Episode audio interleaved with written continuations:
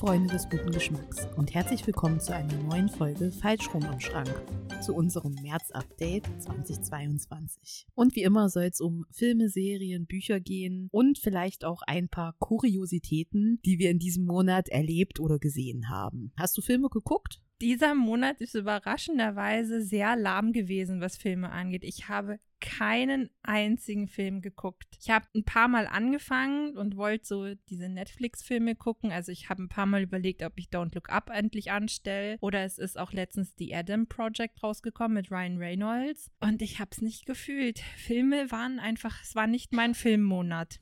Wie kann denn bei ich. dir aus? Ich kann das total verstehen. Ich habe nur zwei Filme geguckt, aber ich muss sagen, generell dieser Monat März hat sich einfach gedacht, du hast gedacht, dein Leben war vorher anstrengend. Nein, ich komme.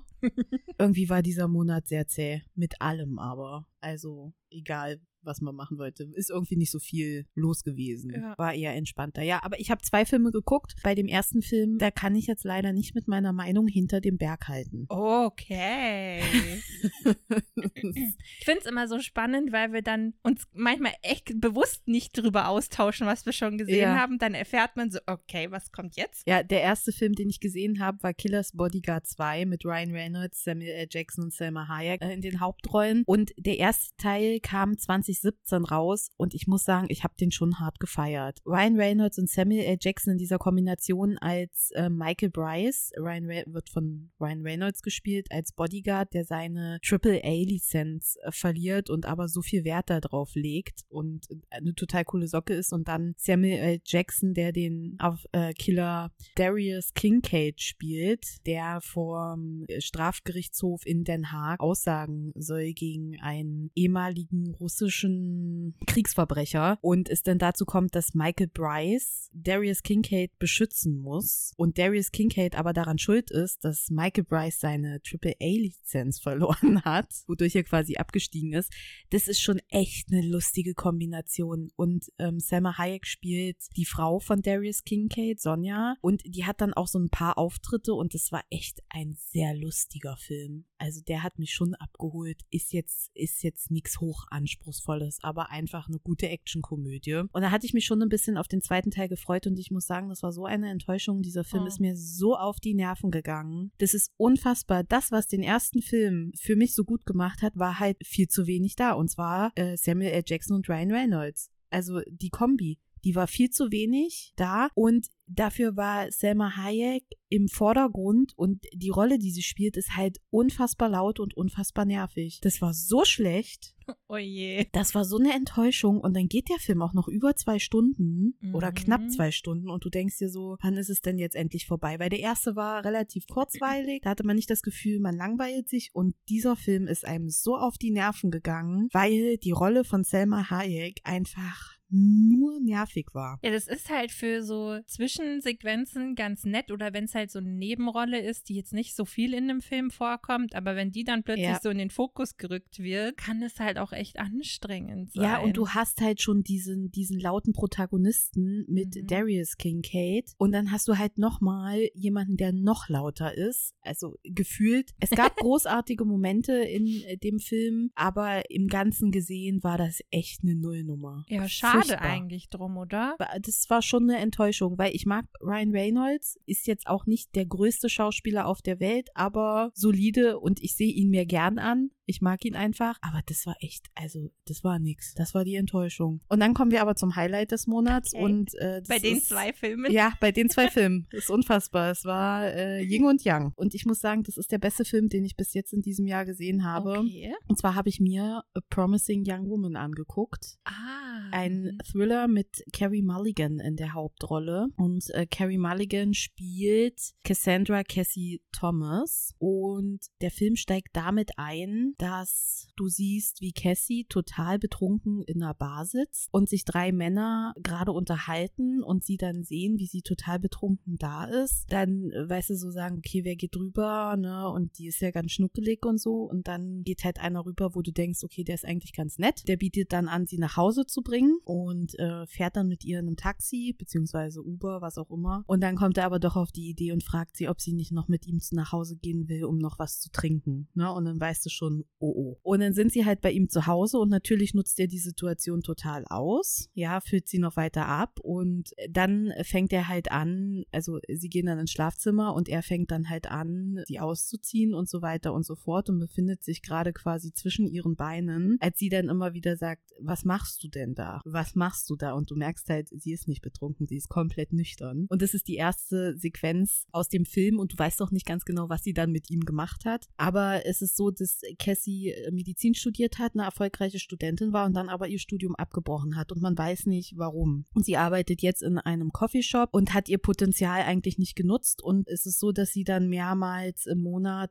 diese Aktionen bringt und betrunken in irgendeiner Kneipe ist, da sich von jemandem abschleppen lässt und den dann zur Rede stellt. Man weiß am Anfang überhaupt nicht, warum ist das denn jetzt so, weil man merkt, diese Frau ist hochintelligent ja, wa warum ist das Leben dann jetzt nicht so gelaufen? Und das erzählt dieser Film. Dieser Film ist in fünf Teile unterteilt und der ist so gut erzählt. Da ist so eine unterschwellige Wut dabei und die Figur Cassie und Carrie Mulligan, die die spielt, das ist unfassbar gut. Und dieser Film hat so eine wichtige Botschaft. Ich kann ihn nur empfehlen. Guckt ihn euch an. Der ist nicht super brutal, eigentlich gar nicht, aber unfassbar gut. Und der ist letztes Jahr im Kino gelaufen und äh, der war auch, glaube ich, ganz gut unterwegs, aber der hätte mehr Aufmerksamkeit verdient, mhm. auf jeden Fall. Ich glaube nämlich auch, ich kann mich an den Trailer erinnern. Ja.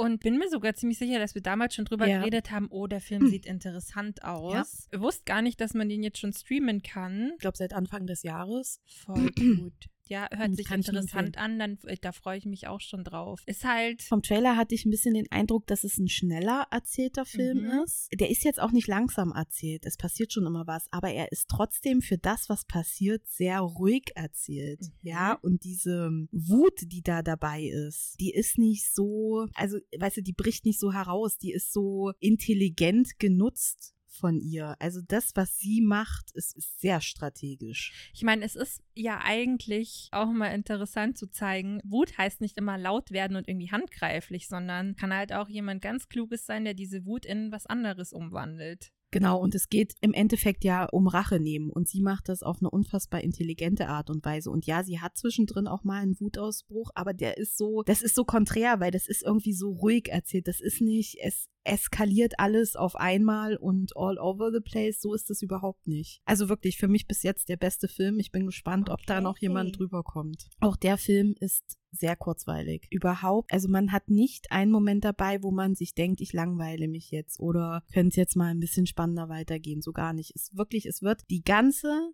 Zeit aufgebaut und kommt dann im Akt 4 zum Höhepunkt. Und Akt 5 ist dann quasi nochmal so ein Nachgeplänkel und das gibt dem Film nochmal so. ja, die Kirsche auch total. Die Kirsche auf dem ja. Sahnehäubchen. Also es ist kein, also es ist ein ernstes Thema ja. in diesem Film. Ne? Das ist kein lustiger Film. Aber wie dieser Film gemacht ja. ist und wie das erzählt wird, ist grandios. Also wirklich. Okay. Und Carrie Mulligan in so einer Rolle zu sehen, hat sie großartig gemacht. Ich mag sie als Schauspielerin auch total gerne. Ich glaube, glaube, das war auch das, was beim Trailer so war, oh, okay, interessante Rolle, ja. in der man sie dann mal sieht. Also ich mhm. habe sie in so einer Rolle noch nicht gesehen und sie hat es großartig gemacht. Also man kauft es ihr vom Anfang bis Ende ab. Killer's Bodyguard 2, I Know, A Promising Young Woman, ein absolutes Go. Ja, ist doch auch mal schön. Ja, das waren meine zwei Filme diesen ja. Monat. Mehr war auch nicht drin. Ja, ich habe äh, ansonsten auch nur eine Serie geguckt. War einfach nicht so der Monat dafür. Aber es ist eine neue Staffel Bridgerton rausgekommen. Und eventuell habe ich diese eine Staffel, ich musste mich zusammenreißen, sie nicht in einem Rutsch durchzugucken. Ich habe dann wirklich nach der Hälfte gesagt, so, okay, jetzt musst du Pause machen und am nächsten Tag weiter gucken. Ja, also äh, wer von Bridget noch nichts gehört hat, wo seid ihr im letzten Jahr gewesen? In welcher Blase habt ihr gelebt? Ich glaube, das ist das Phänomen gewesen, auch wenn es vielleicht noch nicht alle gesehen haben, aber man hat auf alle Fälle davon gehört. Die Serie basiert auf den Büchern von Julie Quinn, erzählt das Leben von Adligen in der Regency-Ära. Also spielt alles in London, super schicke Outfits Witz und Bälle und aha, ganz adrette, höfliche äh, britische Gentlemen, sage ich jetzt mal so. Und die erste Staffel war wirklich richtig cool, weil man da so, also es geht im Prinzip um die Familie Bridgerton. Das ist eine adlige Familie, die haben sieben Kinder. Der Vater äh, lebt nicht mehr, die Mutter mit den sieben Kindern. Und im Prinzip der älteste Bruder ist so die Vaterfigur. Also der ist der Viscount in London von irgendwas. Genau. So, und man verfolgt im Prinzip diese Familie in der ersten Staffel, wie die älteste Tochter in die Gesellschaft eingeführt wird und ihr Debüt feiert. Und danach geht ja die offizielle Saison los, wo die Frau an den Markt gebracht wird und an den Mann gebracht wird. So rum. Unterhaltsam, lustig. Es ist ein bisschen Gossip Girl in adligen Kreisen und anderes Jahrhundert. War die erste Staffel super lustig und ich habe mich auf die zweite Staffel echt auch gefreut, weil in der ersten Staffel geht es um Daphne und ihr Pendant, ähm, wie die sich finden. Der hotteste Typ ist ihr ältester Bruder, Anthony. Und in dem geht es in der zweiten Staffel. Also im Prinzip dreht sich jede Staffel um ein anderes Geschwisterteil. So ist es auch in den Büchern, dass jedes Teil quasi die Geschichte von einer eines Geschwisternteils bespricht. Und das wusste man schon letztes Jahr, dass die nächste Staffel um ihn gehen wird, äh, weil es endet quasi damit, dass er sagt, so, ich, es ist jetzt soweit, ich suche meine Frau. Also es ist manchmal, es halt, geht um 1800 irgendwas, da ist halt das das Ziel gewesen. Die Frau muss einen Mann finden, der Mann muss seine Frau finden und dann geht es darum, Kinder zu kriegen. So. Aber es ist halt lustig. Mein Fazit zu der Serie ist, ich fand die zweite Staffel enttäuschend. Ich war echt ziemlich gehypt drauf, ihn so kennenzulernen und seine Geschichte. Und ich glaube, ich bin damit so ziemlich der Außenseiter, dass mir die zweite Staffel nicht gefallen hat, weil wenn man so auf Social Media guckt, feiern die alle total wieder ab. Ich denke mir nur so, ja, Anthony ist cool, aber die Kate, also seine, seine zukünftige Frau, ich fand die so unsympathisch. Und das war so eine Zicke und ich fand ihren Charakter einfach so, hat mich so aufgeregt. Also wirklich, es hat mich so aufgeregt. Und mir hat halt irgendwie der Charme von der ersten Staffel total gefehlt. Ich habe trotzdem natürlich super schnell durchgesuchtet und äh, Happy End, natürlich kommen sie am Ende zusammen. Ich glaube, das ist nichts gespoilert. Das ist, wie diese Serie halt funktioniert. Aber es war nicht so schön erzählt wie die erste Staffel. Aber du sagst jetzt, dass die so gehypt wird. Also ich habe viel auf Social Media gesehen, dass viele die gucken. Aber es war jetzt nicht so, dass ich das Gefühl hatte, die wurde so heftig gefeiert wie die erste. Vielleicht Staffel. ist die, die Frage, in wo. Also ich glaube, die Amis feiern das total. Auch das die Geschichte von ihm und ihr. Ja, aber das sind die Amis. Aber ich glaube hier, in, als, als die dann bei uns rausgekommen ist, so deutschlandmäßig ist das, habe ich da nicht so okay, das, kann, das Schwärmen drüber mh, gehört. Das kann sein. Also, weil ich, ich habe danach gedacht, okay, ich mache jetzt erstmal kurz ein paar Tage Social Media Pause, bevor ich dann von Bridgerton komplett eingenommen werde und überall nur noch das sehe. Aber es ist dann trotzdem ein bisschen was durchgesickert. Ich dachte mir so, wie könnt ihr von dieser Geschichte so schwärmen? Sie ist halt einfach eine sehr anstrengende Person. Also im Prinzip geht es darum, dass sie mit ihrer kleinen Schwester quasi in der nächsten Saison kommen und er, er lernt sie aber davor schon woanders kennen. Und dann ist plötzlich, ach was, das ist auch so eine adlige, oh, so, Liebe meines Lebens quasi, äh, ich habe mich in sie verguckt, aber die ganze Staffel ist, nein, wir dürfen uns nicht lieben und oh nein, und ich darf niemanden lieben, ich darf keine Liebe in mein Herz lassen. Also seine Geschichte ist super krass berührend. Da ist viel passiert in der Vergangenheit, weil er eben das Familienoberhaupt ist. Der musste schon sehr früh Verantwortung übernehmen, deswegen ist er so abgestumpft. Aber sie als Gegenstück dazu war einfach nur anstrengend, weil sie so überheblich war und zickig und echt, also so richtig eine ganz unangenehme Frau, muss man wirklich so sagen. so wie man sich denkt. Und dann auch, die Auflösung war dann auch gefühlt, an, an der zweiten Hälfte von der letzten Folge sind sie dann endlich zusammengekommen und dann puff, Happy End. So, das war ungefähr diese ganze Staffel. Also sehr enttäuschend. Man weiß noch nicht, wie es in der dritten Staffel weitergeht. Ich habe so meine Vermutung, mit welchem Geschwisterteil es weitergeht und wer dazu das Pendant ist. Ich bin mal gespannt, ob es so weitergeht. Dazu aber das andere Highlight. Es gibt eine Schwester von in der Familie, die ich super lieb gewonnen habe. Das ist die Eloise und das ist so eine, oh, ich habe da gar kein, also sie war quasi das, die Frau in der Familie, die jetzt eingeführt wurde in, die, in dieser Saison. Und sie ist so, ich habe keinen Bock auf dieses, auf diese Gesellschaft. Ich will nicht heiraten und dass das mein einziger Sinn in diesem Leben ist. Ich will einfach für mich frei sein und meine Meinung preisgeben und so. Die ist so die Feministin in der Familie. Mhm. Und verguckt sie sich in einen Jungen, der in der Druckerei arbeitet und es ist voll süß. Also die beiden sind einfach so zuckersüß. Ja, das war die kleine Nebenhandlung, die das so die Staffel dann wieder gut gemacht hat. Naja, immerhin. Ja, das war die einzige Serie, die ich geguckt habe, aber dafür immerhin in zwei Tagen. Wie viele Folgen hat die Staffel? Ich glaube schon ein paar, zehn. Mhm. Ja, ist ja die Und die sind nicht so kurz, die Folgen. Okay. Ja, ich hab, äh, bin zu einer Serie zurückgekehrt, die ich schon mal gesehen habe. Die Serie ist auch abgeschlossen. Und zwar ist das Die Musketiere, eine BBC-Serie aus dem Jahr 2014. Da ist die erste Staffel auf Amazon Prime wieder inkludiert gewesen. Ich hatte sowieso die ganze Zeit schon voll Bock darauf, die nochmal zu gucken. Ja, perfekt. Also Timing, ist, oder? Und dann habe ich so gedacht, ja, okay, dann fange ich gleich an. Also die Serie besteht aus drei Staffeln mit jeweils äh, zehn Folgen und die Folgen sind zwischen zwischen 50 und 60 Minuten lang. Es ist halt eine Adaption von Die drei Musketiere von Alexandre Dumas, aber mit ein bisschen modernerer Interpretation. Also die Kostüme sind jetzt nicht ganz originalgetreu. Es sind auch schon modernere Ansichten äh, vorhanden und auch die Handlung wird schon ein bisschen verändert, sodass sie besser zu dem äh, ganzen Rahmen passt. Aber die ist so cool gemacht und ich liebe diese vier Musketiere, weil die so eine coole Dynamik miteinander haben und es ist so witzig zwischendrin, weil jeder so seine Eigenheiten hat, ja, und die sich dann aber so gut kennen und sich damit aufziehen. Und es ist eine super cool gemachte Serie. Ich finde, die sieht sehr hochwertig aus, dem ganzen äh, historischen Setting und ach, ich lieb's. Ich habe erst drei Folgen gesehen, aber es ist großartig. Das war meine Serie. Mehr habe ich nicht geschaut. Ja, ich habe gerade noch mal gegoogelt, weil ja. ich, ich weiß, dass wir uns über die Serie schon mal unterhalten haben. Ich kann mich nur nicht mehr dran erinnern, ja, Serie, ob ich auch mal reingeguckt habe. Die Serie gab es auf Netflix eine ganz äh, lange Zeit und jetzt ist die da nicht mehr äh, vorhanden. Und die erste Staffel zumindest gibt es auf Amazon Prime. Doch, aber jetzt, wo ich die Charaktere sehe, ich habe auch Folgen von denen zwei, gesehen. Ja, und zwei von denen spielen ja auch in ähm, Shadow of Bones mit. Der, der D'Artagnan spielt und der Portos spielt. Das eine ist der Fabrikator, der mit Jenja zusammen ist. Ja. Der Vordere. Ja. Und der andere ist der Verräter. Ja. Oh, wow. Ja, aber ich, ich weiß auch nicht mehr, wie viele Staffeln ich geguckt habe oder wie viele Folgen. Aber ich fand die auch cool. Das stimmt schon. Die haben so eine coole Dynamik und die, ja. die Serie ist echt lustig. Ja, geil. Ich, ich liebe das auch. Ich habe nämlich eigentlich auch den ganzen Monat geguckt, okay, gibt es irgendeine alte Serie oder ja. irgendwelche alten Filme, die mich ansprechen? Aber altbekanntes Problem, man macht die Apps auf und denkt sich, oh, was ist das alles? Erschlägt mich, ich mache wieder zu.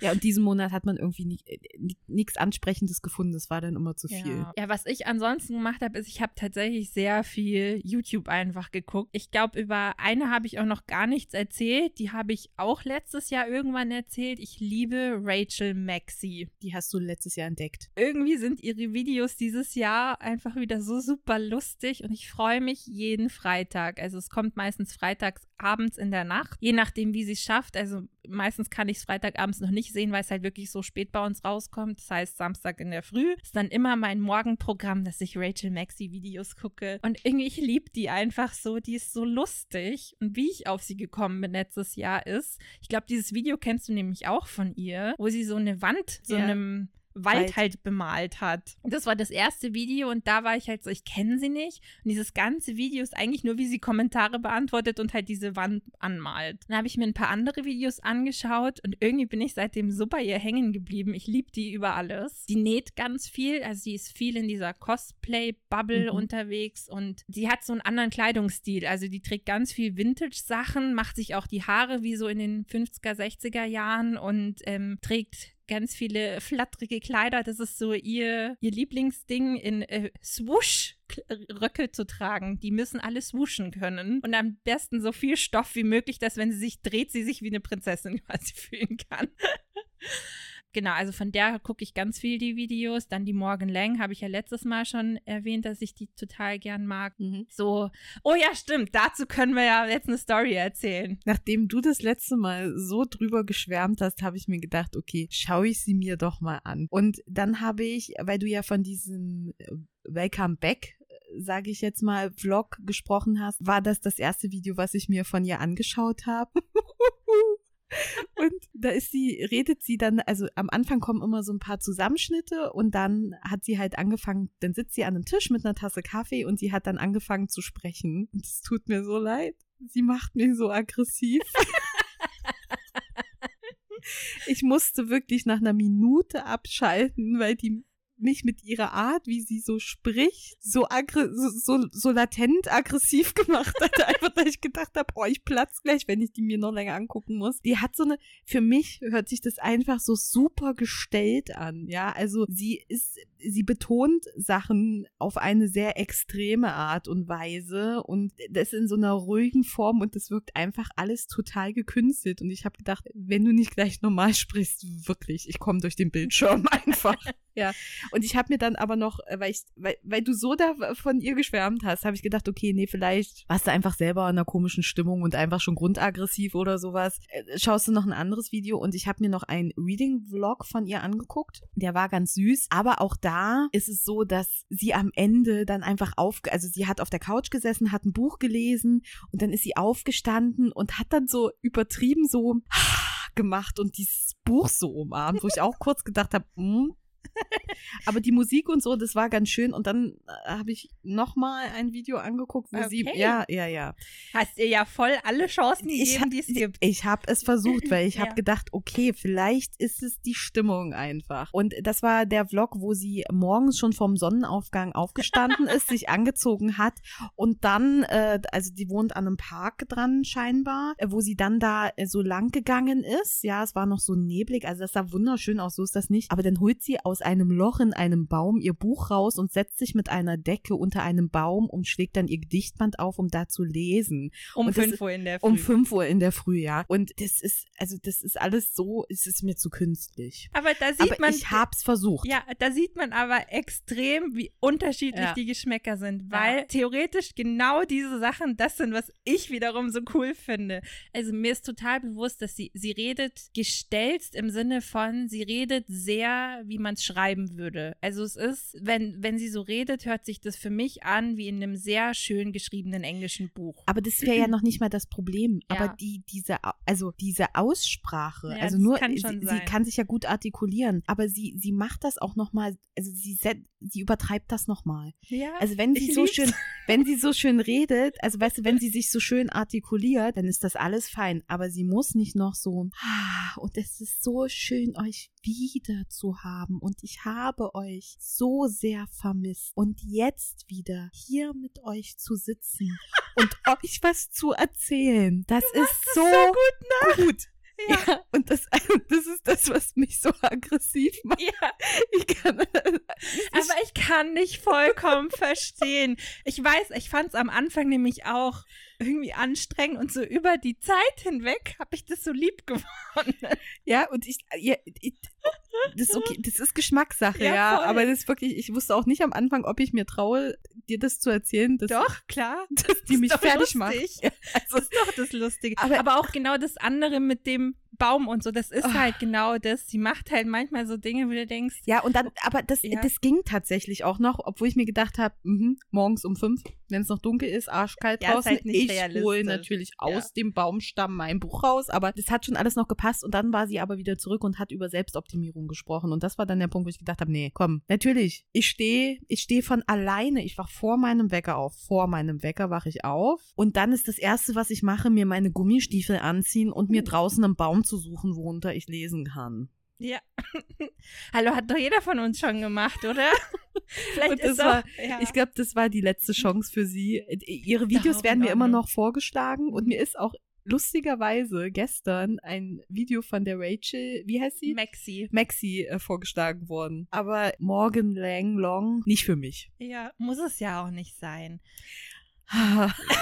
Beide erstmal. Ja, aber wirklich aber dieses, die, wie sie da mit ihrer Tasse sitzt und diese Tasse dann auch noch so bearbeitet und dann dieses. Ich lieb's einfach, ja. es ist, also, was ich zu dir gesagt habe, es ist halt. Ich habe gedacht, nimm den Stock aus dem Hintern. Ja. ja, schon. Aber für mich ist so, sie ist so eine kleine Elfe, die so in so einem Märchen lebt, gefühlt.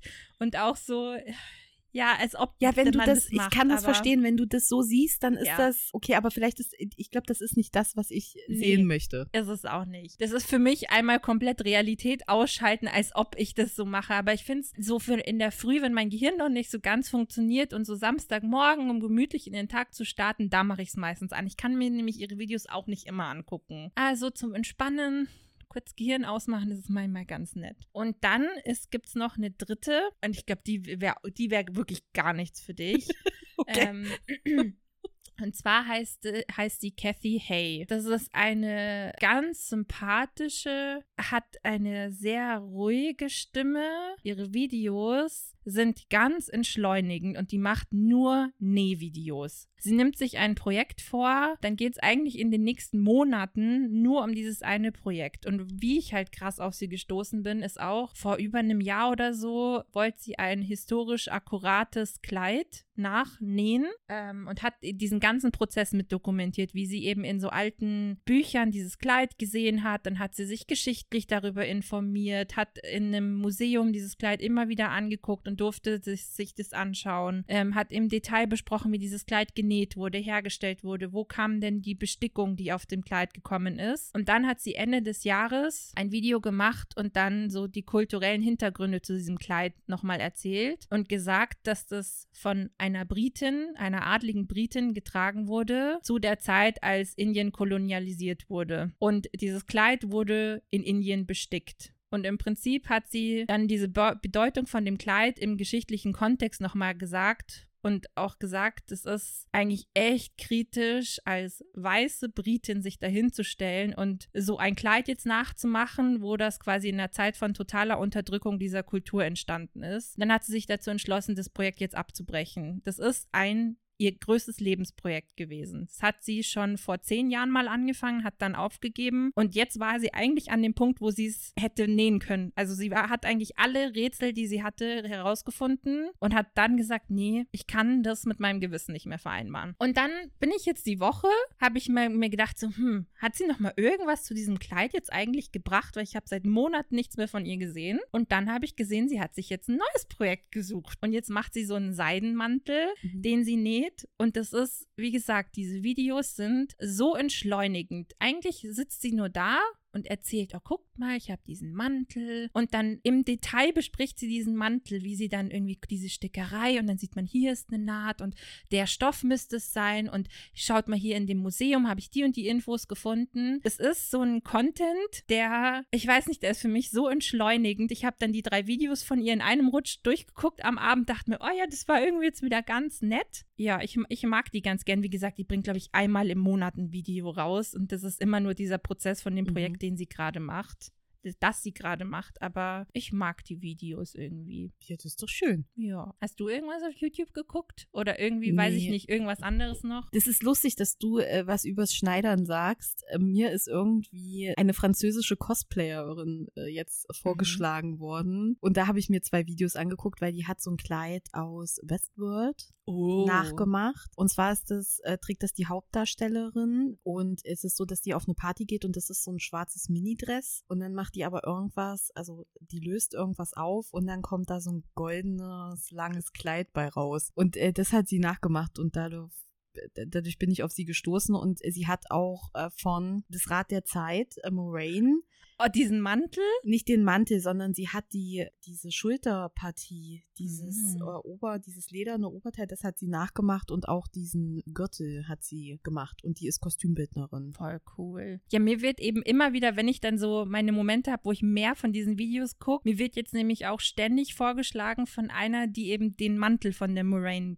genäht hat. Und ich habe noch nicht das Video angeklickt, weil ich mir denke, oh Gott, das ist die nächste, wo ich dann hängen bleibe. Ja, vielleicht ist das, äh, sind das, äh, ich glaube, die hat den Mantel mit jemandem zusammen gemacht. Hm. Also die hat mehrere Sachen von diesen äh, Kostümen gemacht, aber die hat auch Britney Spears Toxic, das Musikvideo, als sie die, das Flugbegleiterkostüm, das hat sie auch nachgeschneidert. Und die ist auch, die ist so süß, die ist halt Französin. Ja, und äh, die ist so, also sie ist für mich das, was so eine Französin irgendwie ausmacht. Die ist so süß einfach. Und hat dann diesen, äh, also sie spricht auf Englisch, aber sie hat diesen französischen Akzent. Oh, ja, süß. Das, also, die ist einfach süß.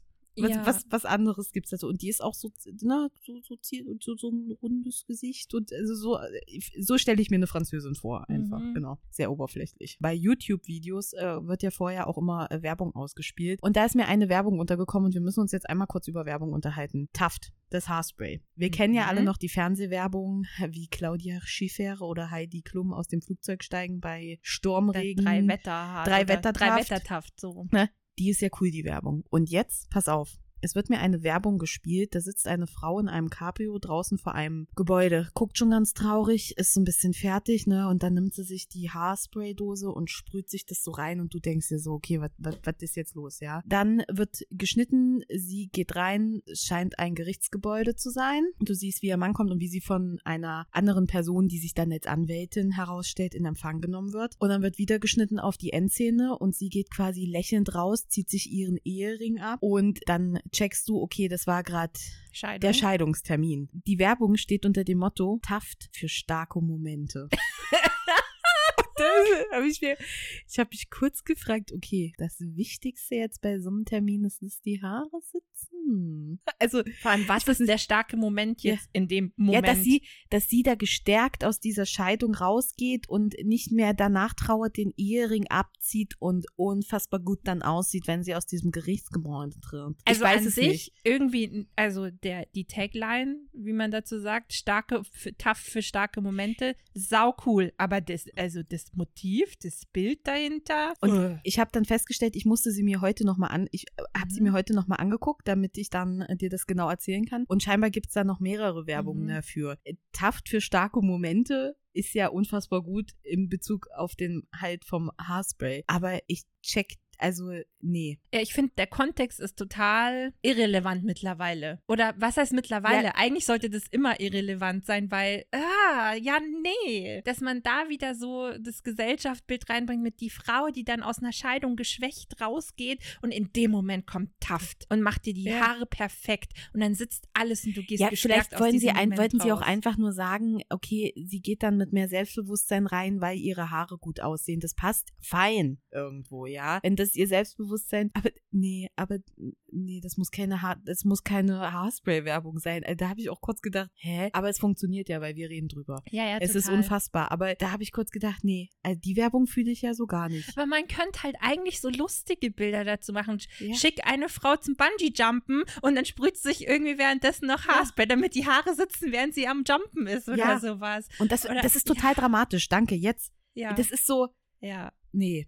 Ja. Also dann nehme ich die 80er Retro-Werbung wieder, Ja. wo sie aus dem Flugzeug steigen. Äh, Manchmal schon, wenn wir bei Werbung sind, ist es schon lustig, was für Werbung einem da vorgeschlagen wird. Ich krieg mit, ich krieg so schrotte Werbung, die so gar nicht zu mir passt, wo ich mir denke, YouTube-Algorithmus oder wie schätzt du mich denn ein, was für Werbung ich die ganze Zeit bekomme? Ich könnte jetzt keine Marke oder irgendwas sagen, aber ich denke mir immer so, was ist das schon wieder für eine Werbung? Erstens habe ich die schon 20 Mal gesehen. Sie ist komplett irrelevant für mich. Aber ich glaube, dass wenn du die Werbung 20 Mal hintereinander siehst, ist das, dass die Werbung, also dass die, die, die die Werbung schalten, dass die die pushen und dass die Ja. darum mehrfach ausgespielt wird und du die immer hintereinander kriegst. Ja, ja. Aber es ist, es ist wirklich lustig, was der Algorithmus dir zeigt. Ich glaube, das hat auch nichts damit zu tun, was du für eine Zielgruppe bist. Ich glaube, die spielen die Werbung einfach aus, je nachdem, wie viel Kohle da geflossen ist, um die Ja, zu das pushen. stimmt. Bei manchen, bei manchen Anzeigen auf alle Fälle. Und- Aber das ist halt eigentlich totaler Schwachsinn, weil das ist rausgeschmissenes Geld. Aber gut, müssen die wissen, wenn die so viel Geld haben, bitte sollen sie machen. Also die Taft-Werbung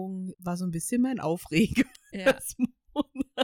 So. Fühlst du dich Äh, jetzt auch gewappnet für Ja. die starken Momente in deinem Leben? Ja, Holst du dir jetzt von. auch das Haarspray, oder? Ja, du, dann werden meine. Probleme gelöst. Dann hat man keine Probleme mehr. Nee, Taft ist der Wenn die Haare Problemlöser. sitzen, ist alles super. Das ist unfassbar. Ja, dachte ich, müssen wir uns mal kurz drüber unterhalten. Okay. Aber welche Werbung ich sehr liebe, ist die IKEA-Werbung, wo sie schon losgeht und der ganze Tag scheiße ist. Die Protagonistin äh, geht quasi aus dem Haus Mhm. und es ist alles total bescheuert. Ich weiß nicht, was der Einstieg ist, aber sie ist dann im Büro und dann äh, tut sie Akten in zum Schreddern, der das überhaupt nicht äh, geschreddert werden soll und hängt dann da dran. Dann hat ihr Auto eine Panne, dann vergisst sie einen Schlüssel. Also es ist ein Stress nochmal an. Ach, sie hat einen Zahnarzttermin, wo gebohrt werden muss und so. Also wirklich so ein Tag, der von vorne bis hinten Mhm. scheiße läuft und dann liegt sie aber, aber am Ende gemütlich in ihrem Ikea-Bett und dann klingelt nochmal das Handy und sie zieht sich einfach die Decke über den Kopf. Ich liebe diese Werbung, weil ich mir denke, Ja, Ikea hat genau so. Ikea hat wirklich, also ja, die, die, Werbung. machen das wirklich super. und zwar von seit sehr langer Zeit. ja, ja, die machen das wirklich super. Aber die Ikea. liebe ich, weil ich fühle ich fühl solche Tage sehr. Oh ja. Das ist halt auch schön, wenn sowas aufgegriffen wird, wo man sich dann komplett reinversetzen kann. So, oh ja, ich will mich auch nur noch in mein Bett Ja. verkriechen und Bettdecke über den Kopf und dann, wie, wie man als Kind immer dachte, mich kann keiner sehen, ich existiere hier Ja. nicht. Wenn jetzt jemand kommt, ich bin nicht da. Aber genau so. Und Ja. dagegen die Taft-Werbung. Ja, warte mal, es war doch noch ein Highlight bei dir in diesem Monat. Lass uns doch mal kurz drüber reden, weil es hat ein gewisses Konzert stattgefunden, welches du dir zu Hause angeguckt hast. Ja, es ist soweit. Ich habe BTS live gesehen. Zwar in live zu Hause, aber ich habe sie live gesehen. Oh, es war wunderschön. Ich war seit, seit, keine Ahnung, wann wurde das bekannt gegeben? Ich glaube schon Anfang des Jahres. War ich sehr gehypt auf dieses Datum. Es war am 10.3., am 12.3. und am 13.3. waren drei Tage Konzerte in Seoul. Was auch besonders ist, weil das nach drei Jahren das erste Konzert in Korea war für die und das war von großer Bedeutung und sehr, sehr wichtig, weil es sind, sie kommen da ja her und deswegen sind auch die Armies in Seoul nochmal die, die, die wichtigsten Fans, würde ich jetzt mal so behaupten. Am Samstag das Konzert ist auch in Kinos übertragen worden. Genau. Aber bei dem Konzert in Korea vor Ort durften die ja nicht aufstehen, die durften nicht mitsingen. Also das waren richtig krasse Auflagen. Auflagen für dieses Ja. Konzert, ja. Also es gab eben diese drei Tage. Das zweite Konzert wurde in Kinos übertragen. Die anderen beiden Konzerte haben eben live vor Ort stattgefunden und es gab es als Online- Online-Konzert. und wie du sagst, erstens, es war ein Stadion, wo eigentlich 60.000 Menschen reinpassen. Es wurde mit 15.000 Menschen jeweils nur besetzt. Sie haben auch in so Interviews dann gesagt, oder nicht mal Interviews, sondern die machen so V-Live nennt sich das. Das ist so Livestreams, die Mhm. sie über eine eigene Plattform immer machen. Haben sie davor auch erzählt, eigentlich, wenn wir ehrlich sind, machen wir gerade Verluste mit den Konzerten, aber es ist uns so wichtig, unseren Fans wieder was zurückzugeben, dass wir es jetzt trotzdem machen, weil halt eben diese krassen Auflagen sind. Und das musst du dir auch mal vorstellen. Nach drei Jahren kommt, und BTS ist halt so eine Band, wo die Mädels kreischen, kommen die, stehen vor dir und du darfst nicht aufstehen, nicht tanzen, nicht singen, nicht klatschen, nichts. Und dazu muss man sagen, am Tag, wo ich das Konzert geguckt habe, ist, ist etwas passiert, wo ich glaube, jeder geschrien hätte, weil einer der, der Sänger hatte einen kleinen Unfall mit seinem Outfit und stand dann halt Oberkörper entblößt auf der Bühne. Und das war auch danach, haben sie drüber geredet, haben auch gesagt, du hast gesehen, wie die Fans nur so, uh, und sie dürfen keine Geräusche machen. Oh Gott, das stelle ich mir aber, wenn du vor Ort bist, Ja. auch nochmal so schwer vor, denn wirklich, du musst dich ja auf deine Hände setzen. Du hast es ja schon gerade ja, ja, versucht vorzumachen, wie du die Hände irgendwo hin, ja. hinsteckst und dass du nix, also weißt du, und die mussten ja auch die ganze Zeit Maske tragen. Also Ja, weißt ja. du, ich hätte ja sogar Also es war Open Air, Ja. war draußen das Konzert. Aber trotzdem die krassesten Auflagen. sie hatten halt, was es gab, das war so wie so Fächer, aber halt Ja. aus so ganz stabilen Material, wo sie quasi klatschen konnten, Ja. dass es halt lauter ist. Aber sie haben halt dann auch in Interviews danach immer gesagt, das ist halt der schönste Moment in einem Konzert, wenn sie die In-Ears rausmachen und dann halt die Fans hören. Und bei dem Konzert war es so, sie haben sie rausgemacht und es war halt Stille. haben so mit, ich mach gleich wieder rein, weil da höre ich wenigstens. Es wurde dann halt, glaube ich, für Ja. sie immer so Klatschen mit reingemischt, damit sie sich halt so fühlen, wie es in dem Konzert war. Aber es hat dem nicht abgetan. Das Konzert war so gut. Also es war so cool. Die Lieder waren geil und ich war zwar zu Hause hier allein, aber es hat so Spaß gemacht, das zu gucken. Das Konzert ging auch drei Stunden. Drei Stunden Konzert. Das musst du dir auch mal geben. Ich habe mit dem Gedanken gespielt, ins Kino zu gehen und das anzugucken. Ich glaube, die Stimmung muss auch richtig geil gewesen sein. Aber ich habe es nicht bereut, weil ich habe den richtigen Tag erwischt, dieses Konzert. Ist auch nicht so, dass danach nicht ganz Social Media ausgerastet ist und es, also Twitter ist so in dem Bereich auch ganz viel. Und den ganzen Tag war der, der Trend auf Twitter Jungkooks Button. Weil Das halt weil der, weil der es war Knopf immer so der Gag ist. mit, Okay. dieser Knopf hat sein Bestes gegeben. Und es gibt so auf TikTok auch immer das ähm, He understood the assignment. Also der Knopf wusste ganz genau, was er an diesem Tag zu tun hat. Nicht halten. es, war, es war einfach so lustig. So, dieses ganze Wochenende war nur damit. Es war echt Geil. Ja, ich weiß, dass ich dir an dem Tag dann auch noch geschrieben habe und gefragt habe, wie denn das Konzert war. Und du hast gesagt, du bist auf einer BTS-Wolke. und ich glaube, du warst doch den ganzen Tag noch auf dieser BTS-Wolke. Oh ja. ja. Auch noch das Wochenende danach. Das war echt einfach so cool. Ich glaube, der Moment, dass ich die mal live sehe, wird wahrscheinlich in Jahren sein, wenn überhaupt. Ja, du musst ja auch gucken. Also selbst, also da ist ja der Run auf die Karten, wenn, wenn die irgendwann hier nach Europa kommen, der ist ja so groß. Ich weiß nicht, wie viele Konzerte die spielen müssten, damit irgendwie alle befriedigt sind. Ja, das war jetzt hier wohl auch so. Du, du, du hast halt Millionen von Menschen, die auf diese Tickets geiern. Und bist halt der eine glückliche Mensch, der sie kriegt. Und du stehst halt in der Warteschlange mit Tausenden von Menschen und versuchst halt diese Tickets zu kriegen. Ja, ja, ich vielleicht glaub, dann aber wirklich. doch Kino. Ich glaube nämlich auch, dass sie das wirklich gemerkt haben, dass es erstens gut angenommen wird, dass es mega funktioniert mit diesem, weil Live-Viewing ist ja auch nochmal was anderes, wenn du vor Ort quasi das Live-Konzert ja. zusammen siehst. Die Online-Konzerte ist halt für International Fans halt das Beste überhaupt. Jetzt tatsächlich ist auch die Tage wieder irgendwann in Las Vegas ist das nächste Konzert, wo sie gerade sind. Gibt's auch wieder. Ich habe mir nur gedacht, okay, komm, du gibst jetzt nicht für das gleiche Konzert nochmal Geld aus. Aber ich bin schon versucht gewesen, weil ich dachte, oh geil, ich kann nochmal ein Konzert angucken. Aber sagte, so günstig sind die Tickets dann ja auch nicht. Ja. Günstiger, wie es in echt wahrscheinlich wäre, aber. Ich möchte die Preise nicht wissen für die Band. In echt? Ja, ich wette mit dir bestimmt irgendwie 150 oder 200 Euro. Muss, ja. Irgendwie so um den Dreh rum wird es mit Sicherheit sein. Aber wenn ich drei Stunden so ein krasses Konzert bekomme, gebe ich das auch gerne dafür aus. Das Besondere halt bei den Konzerten ist nicht wie, also es kommt drauf an, zum Beispiel, ich war schon ganz oft bei Ellie Golding auf dem Konzert. Ihre Konzerte sind auch richtig geil, weil die eine Show abliefert. Oder auch eine Florence and the Machine steht halt nicht nur einfach da und singt, was auch geil ist, aber die Konzerte fühlen sich nochmal special an. Und bei BTS und K-Pop, die sind halt die Lieder sind erstens manchmal sehr schön schnulzig, aber die haben auch die krassen Lieder, wo die so eine krasse Choreo dran ist. Das ist, das habe ich noch nie gesehen. Also es ist nicht so dieses Boyband, wie wir es kennen, die dancen halt so ein bisschen was. Nee, die, die, das sind krasse Tänzer und auch wirklich so geil. Deswegen passiert halt auch sowas, dass ein Knopf einfach mal nachgibt, weil der eine halt einfach zu sehr rumwurstelt und dann halt das Kleidungsstück sich denkt, ich kann das nicht, das ist zu anstrengend, was du hier machst.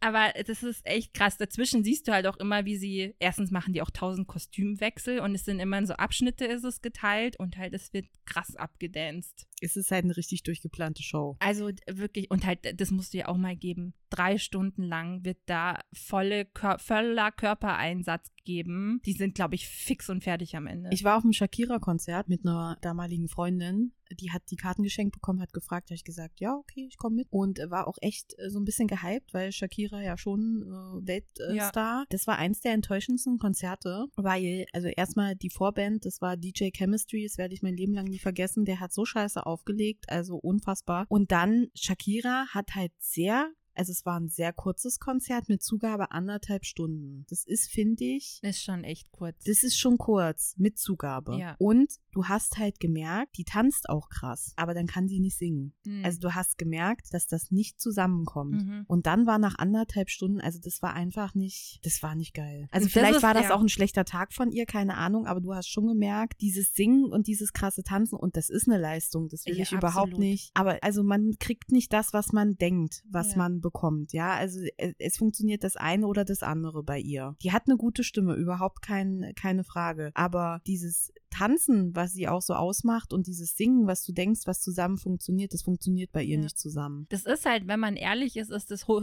hoch Hochleistungssport, den sie da betreiben. Ja. Weil du siehst auch, die, die Stimme von denen, es ist kein Zittern drin. Und sobald das Lied zu Ende ist, siehst du, wie die nach Luft schnappen, ja. weil sie halt dazwischen ja. so krass auch teilweise die Luft wirklich anhalten, damit sie halt schön singen können. Also wirklich Hut ab. Und teilweise sind sie ja auch nicht mehr die Jüngsten, weil ich glaube, im K-Pop bist du ja eigentlich, fängst du mit 15, 16 an und der Älteste geht halt jetzt gerade auf die 30 dieses Jahr zu. Da ist, bist du halt nicht mehr so fit wie ein 15-Jähriger. Ja, und ja. ich habe dann mal eine Dokumentation gesehen äh, über Shakira oder die so begleitet wurde, also sie wurde begleitet bei in der Konzerttour und da war es dann auch so, dass sie echt eine Sauerstoffmaske hatte, ab einem gewissen Punkt, wo sie unter der Bühne dann nochmal kurz äh, äh, in, mit einer Sauerstoffmaske geatmet hat und dann wieder rauf ja, ist. Das ist bei BTS auch so. Es ist halt, da musst du wirklich schon Ausdauer Ausdauer haben. Wer weiß ja, vielleicht ist, ist sie halt sonst auch nicht so die die da krass Ausdauertraining macht. Ja, es ist halt enttäuschend, wenn halt, du das erwartest ja. und dann kommt das halt nicht bei raus. Also, dass man einfach generell sagt, okay, das ist, ich ja, kann und das nicht, finde ich das auch, auch überhaupt nicht schlimm, mhm. wenn bei einem, äh, bei einem Konzert nicht die Mega-Show stattfindet, ja. aber dafür wunderschön gesungen wird. Ja. Aber das ist das dann, was ich auch erwarte, ja. Aber weißt du, wenn du dieses Gefühl hast, du kriegst genau das geboten und dann wird das nicht gehalten, dann ist es schwierig. Ja, das stimmt. Also, es war ein schöner Monat. es war ein schöner Monat. Das BTS-Konzert ist dein Highlight, oder? Ich muss sagen, mein Highlight war unser Urlaubstag bei einer Freundin. Oh ja. Wir haben die Freundin aus dem Buchclub besucht mit Kind und die wohnt quasi in einem Vorort zu unserer Stadt. Und du hast es so schön ausgedrückt, immer wenn wir äh, uns verabreden in dieser Konstellation und äh, sie besuchen fahren, dann ist das wie ein Tag Urlaub. Und genau das ist es auch. Man ja. ist dann einfach raus gefühlt, obwohl man nicht weit weg ist. Und wir waren gemütlich frühstücken und dann haben auch wir, muss man sagen, ja. das erste Mal seit ja. langem mal wieder wo Richtig. essen genau. gehen. Ja, wir waren ewig nicht mehr essen irgendwo. Ja. Das, das genau. letzte genau. Mal irgendwie letztes Jahr im Herbst vielleicht. Genau. Und ach, das Frühstück war halt auch an sich schon gut. Ja. Und dann haben wir das, das Kind. Das war so schön entschleunigend. Ja. ja. Dann haben wir das Kind in Ruhe abgeholt. Dann waren wir spazieren, haben das erste Eis in diesem Jahr gegessen, weil es war wunderbar warm an diesem Tag. Sind spazieren gegangen. Dann haben wir einen Besuch in der Buchhandlung gemacht. Oh ja. Dann haben wir uns in einer Patisserie, in einer französischen Patisserie noch Kuchen mitgenommen und zum Abschluss gab es dann noch Pizza. Oh, das war so ein richtig schöner Tag. Und ich muss sagen, das sollte man sich öfter mal gönnen, weil das unfassbar viel für einen tut und man so entschleunigt und sich erholt. Das macht man viel zu selten. Ja, ich habe mir das auch als Punkt aufgeschrieben, den Frühling wieder ausnutzen, dass der jetzt doch so ein bisschen eingezogen ist, aber auch eben, dass man sich da mal einen Tag genommen hat und so wirklich von morgen bis abends waren wir ja. Ja, wir hatten keinen Zeitplan. Wir wussten, ja. wir treffen uns um die Zeit zum Frühstück und wie es danach weitergeht, hatten wir überhaupt nicht geplant und das haben wir dann einfach spontan gemacht und das ist dann bis zum Abendessen ja. so gewesen und das vergisst man glaube ich, manchmal in dem Alltagsstress oder wenn so viel los ist auf dieser Welt, wie es ja einfach in den letzten zwei Jahren ist, sich sowas zu gönnen und dass man sowas auch braucht und sowas ohne schlechtes Gewissen machen ja. zu können. Aber ich liebe das auch einfach, weil wir das, also das hat sich so eingeschlichen, dass wir uns dann immer treffen und wir haben einfach so eine schöne Zeit miteinander und die Zeit verfliegt auch einfach und dann stehst du da und denkst, wir haben uns jetzt um 10 Uhr in der Früh getroffen und wir fahren dann gefühlt abends um 8 oder ja, um 9. 8 sind wir, glaube ich, so gefahren ja, so in dem Dreh. Ja, also man verbringt da schon sehr viele Stunden miteinander, aber und es zeugt ja, ja auch, wie schön es ist. Und es fühlt sich aber nicht so an. Ja. Also es fühlt sich zu keinem Zeitpunkt irgendwie ja. an, als ob man sich da langweilen würde oder als ob das nicht äh, so sein sollte. Das stimmt. Das also neben BTS das ist eine eigene Kategorie. BTS hat einen eigenen Platz in meinem Herzen. War das wirklich der, der schönste Tag. Ja. ja. Und eine Empfehlung an alle. Ja. Macht was, was euch Spaß macht mit den Menschen, die euch ganz viel Freude ja, bereiten. Oder auch alleine. Das ist total wurscht, aber gönnt euch was. Ja. Das braucht man, glaube ich, in diesen Zeiten. Ja, ich habe noch was, aber eigentlich nach dem Highlight kann ich jetzt nicht ankommen mit, ich habe ganz viel Boba-Tee getrunken. Ja, doch, kannst du.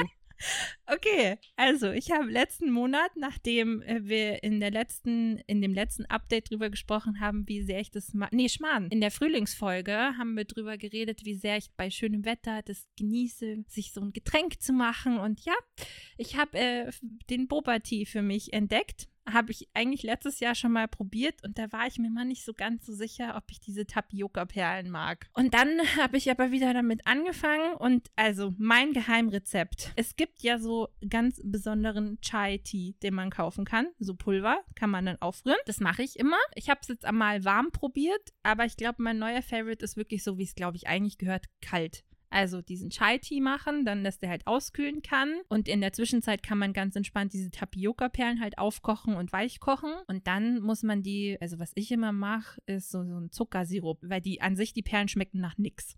Die, die wirklich, die schmecken nach nichts. Das heißt, es braucht diesen Zuckersirup schon. Dann macht man halt so ein, zwei Teelöffel Zucker mit einem ganz kleinen bisschen Wasser, dass sich das halt auflösen kann. Dann die Perlen da rein. Dann hat man so einen Tapioca-Perlen-Zuckersirup. Der kommt ins Glas. Dann kommt der Chai Latte drauf und dann Eiswürfel. Und das trinken und die Perlen essen, ich weiß nicht, wie oft ich mir das den letzten Monat gemacht habe. Immer so am Nachmittag, wenn ich gemerkt habe, oh, ich habe Lust auf einen Snack, aber ich würde auch gern was trinken habe ich mir so ein Boba-Tea gemacht. Das war so geil. Ich habe halt nur keinen großen Strohhalm. Das heißt, ich löffel halt die Perlen immer und trinke nebenbei mit dem Strohhalm. Das ist immer so ein bisschen umständlich. Aber das, das irgendwie, ja, habe ich für mich entdeckt. Mhm. Mhm. cool, ne? Ja, ist faszinierend, aber das ist ja auch Geschmackssache. Ich hasse diese Perlen ja wie die Pest. Ich kann die nicht. Ich habe mal ähm, in der Nähe von der Arbeit war auch ein Bubble Tea Laden und da habe ich dann mal, weil mein äh, Chef einen wollte und dann habe ich gedacht, oh ja, dann kannst du mal wieder, weil es schon ewig her, weil die waren ja, klar, man hat es mal am Anfang, weiß ich nicht, vor wie vielen Jahren, fünf, sechs Jahren, wo das das erste Mal gekommen ist, dann hat man es ja ausprobiert und dann war ja irgendwie, hat er ja den Ruf gehabt, dass er total schlecht ist und gesundheitsschädigend. Aber das dann, war halt dieser Bubble Tea mit diesen zerplatzenden Perlen. Den hast du ja aber auch immer, nee, aber es gab zwischendrin gar kein Bubble Tea mehr. Ja, also als am Anfang ist alles aus dem Boden geschossen ja. und dann waren sie auf einmal wieder weg. Und jetzt ja. kam so das Revival. Dann habe ich halt einen geholt und ich hatte dann auch normalen, also Milchtee quasi, schwarzen Tee mit Milch. Und dann ist ja natürlich, was den so ungesund macht, da ist halt sehr viel Zucker einfach drin. Ja, weil diese, wenn du den im Laden kaufst, ist das ja so Teesirup im Endeffekt. Ja, also wie du gesagt hast, du machst den Sirup, den Zuckersirup und der ist ja dann halt mit dem Tee quasi gemacht. Und ich habe dann auch Tapioca-Perlen genommen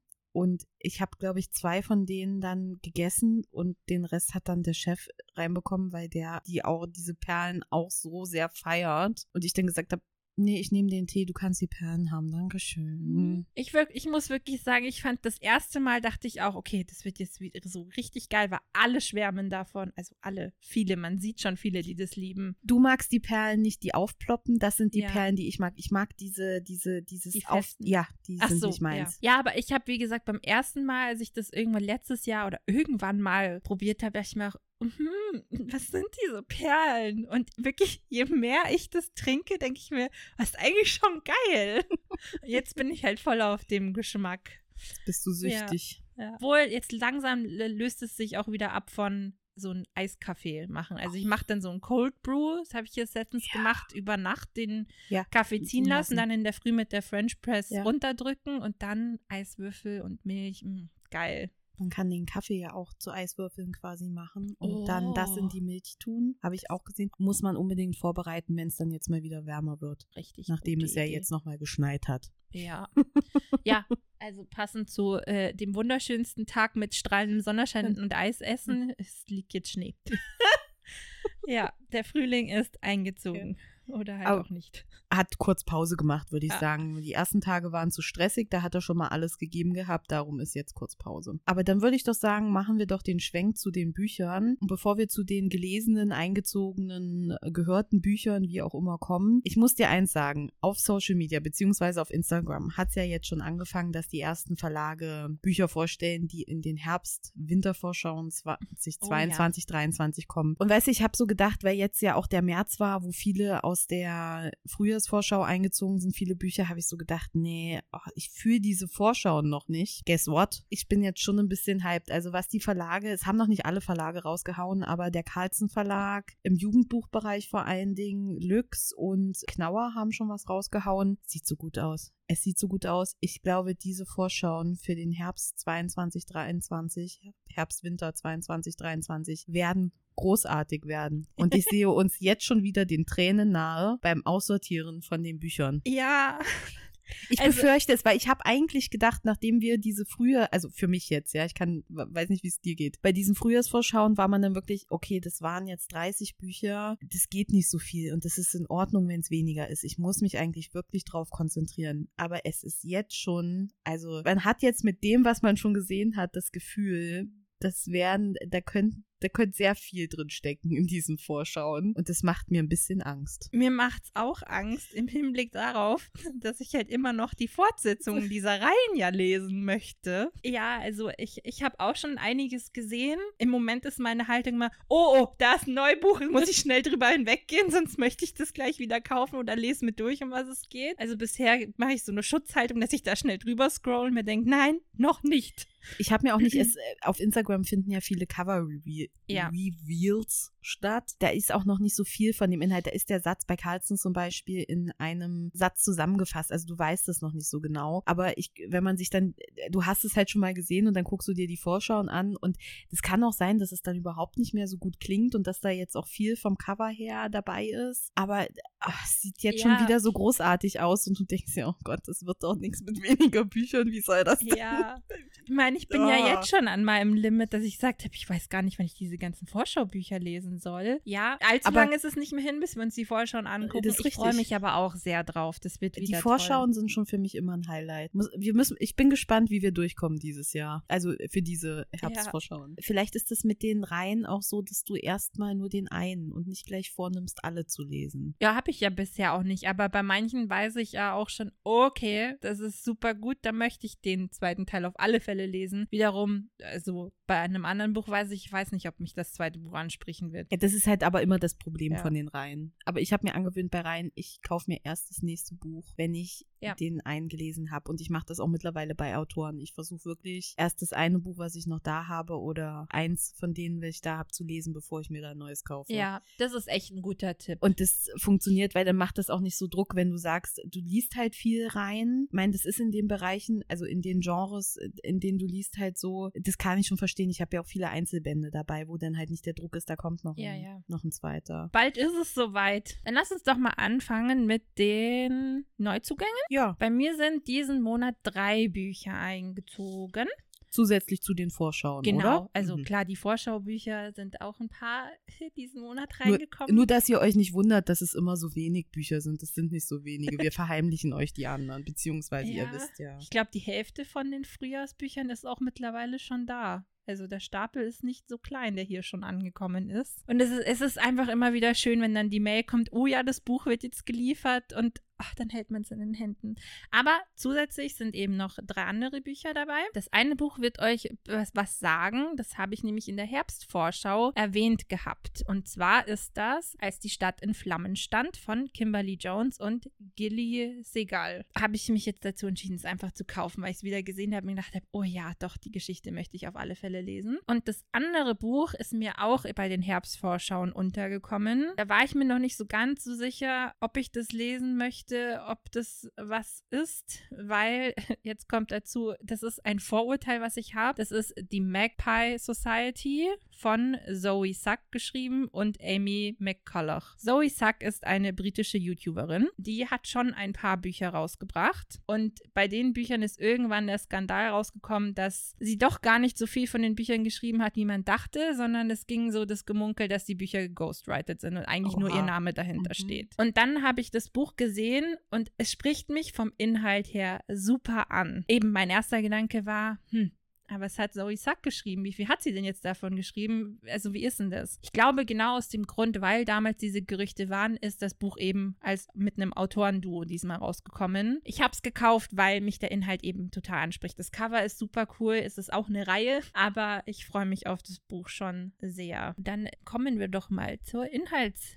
Angabe. Als die 17-jährige Audrey aus den USA neu auf das traditionsreiche britische Internat Illumin Hall kommt, ahnt sie nicht, was auf der Abschlussparty im letzten Sommer passiert ist. Die Leiche einer Schülerin wurde ans Ufer gespült. Ivy, mit der sie das Zimmer teilt, lässt Audrey deutlich spüren, dass sie es lieber für sich alleine hätte. Und damit nicht genug. Es war vorher das Zimmer des toten Mädchens Lola. Doch als ein mysteriöser Podcast behauptet, Lo Lolas Tod sei kein Unfall gewesen, beginnen die beiden gegensätzlichen Mädchen gemeinsam Nachforschungen anzustellen. Denn offenbar ist ein Mörder auf freiem Fuß. Das klingt aber schon ein bisschen spannend. Ja. Also ich glaube, das hat viel Potenzial. Mal gucken, ob es genutzt wird. Ja, also ich versuche, ich, ich, im Moment fühle ich das Buch noch nicht, weil ich gerade genügend andere in dem Bereich lese. Ich versuche, wenn ich es dann mal dazu greife, dass ich mich nicht so von Vorurteilen dazu sehr einschränken lasse. Weil Ich glaube, ich finde auch, es hat Potenzial. Genau, und das dritte Buch, was ich gekauft habe, ist an dem wunderschönen Tag, von dem wir erzählt haben, in der kleinen netten Bücherei mit dazu gekommen. Und zwar ist es ein ganz dünnes Buch, es hat, glaube ich, nicht mal 100 Seiten. Wie sollte man ein Buch lesen von Virginia Woolf? Und das ist mir ins Auge gesprungen, weil das eben so ein kleines, süßes Buch ist und ein super schön illustriertes Cover. Und ja, ich glaube, es ist einfach so ein kleiner Ratgeber von Virginia Woolf. Virginia Woolf ist ja eine sehr bekannte Autorin im englischen Raum, also ihre Werke zählen zu den Klassikern. Ja, genau, hat gelebt 1882 bis 1941. Genau, sehr bekannte britische Schriftstellerin. Und ihre Gedanken zu, wie liest man ein Buch? glaube ich, könnte sehr interessant sein. Bin ich auch mal gespannt. Ich habe ich hab mir ja dann auch den Klappentext durchgelesen und ich glaube, das sind äh, Essays ja. darüber. Also ich bin gespannt. Ja, Werde ich mir wahrscheinlich ich von, von, dir mal ausleihen. Ja, sehr gerne. Ja, also bei mir sind dann auch übrigens bei dem Besuch in der Buchhandlung zwei Bücher eingezogen. Die habe ich mir quasi auf Kredit erstmal gekauft. Weil ich zu dem Zeitpunkt noch nicht so viele Bücher gelesen hatte, dass ich mir die hätte kaufen können. Als erstes ist eingezogen das Glashotel von Emily St. John Mandel, Mandel, wie auch immer. Und das musste mit, weil das war, also das ist ein Hardcover, was normalerweise 22 Euro gekostet hat und das war für 7 Euro als Menge-Exemplar zu stehen. Das macht mich fertig. Und es geht um Folgendes. Ein Luxushotel an der westlichen Küste Kanadas, jenseits der großen Fenster des das Meer, Inseln, die Vegetation des Nordens. Ein Refugium für gestresste Städter, für die junge Barkeeperin Vincent aber ein Ort mit schmerzhaften Erinnerungen. Als eine alle Anwesenden erschütternde Botschaft auf eine der Scheiben der Lobby geschmiert wird, ergreift sie die Gelegenheit und geht mit dem Investor Jonathan Alkaitis nach New York. Was sie nicht weiß, Al-Kaites Vermögen beruht auf Betrug und als er untergeht, reißt er seine Anleger mit hinab in die Tiefe und Vincents Leben wird ein weiteres Mal in unvorhergesehen, unvorhergesehene Fahrwasser gelenkt. Und ich habe das Buch bei einem Livestream auf Hugendubel auf Instagram gesehen, wo äh, jeden Monat eigentlich das Zuckergoschel, also Mareike Fallwickel und der literarische Nerd, Herr Florian Valerius, über Bücher reden, die sie gelesen haben oder zu einem bestimmten Thema. Valentinstag war so ein Thema, wo sie dann Empfehlungen rausgehauen haben für romantische Bücher oder die sie zum Valentinstag empfehlen. Das hat der literarische Nerd vorgestellt und der ist Buchhändler. Und er hat gesagt, er liebt dieses Buch und dieses Buch ist großartig, aber er weiß auch nicht, wie er das den Leuten empfehlen soll, weil das Okay. weil man das nicht so richtig fassen kann. Mhm. Und das klingt, klang schon sehr faszinierend und darum stand das auf der Wunschliste und es kommen. Und das zweite Buch, was eingezogen ist, ist Über die Berge und über das Meer von Dirk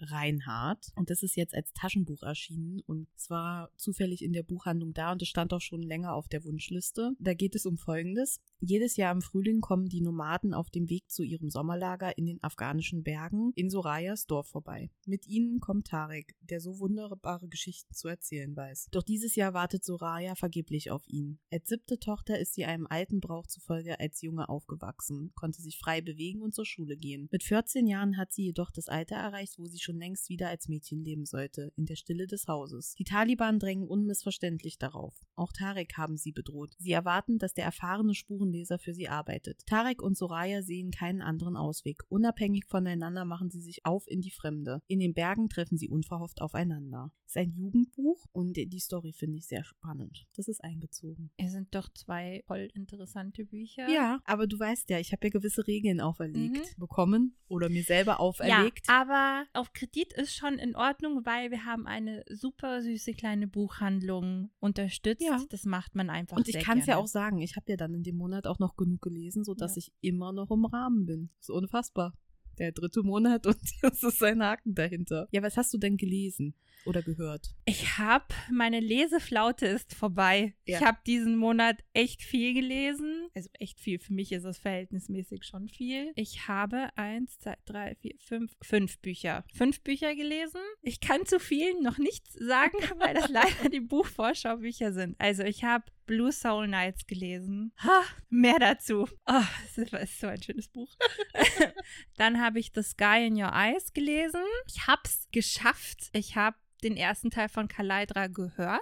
Dazu ähm, nur als äh, kleine Ergänzung. Ich habe es ja schon mal angefangen gehabt, physisch zu lesen, habe dann total mit mir gekämpft und habe dann gesehen, es gibt es auf Spotify als Hörbuch zu hören. Und das war, wie du immer so schön sagst, der absolute Gamechanger. Das Buch war dann plötzlich super interessant und die Welt ist auch immer noch toll. Dazu auch mehr in einer anderen Folge. Dann habe ich A History of Us, den dritten Teil gelesen.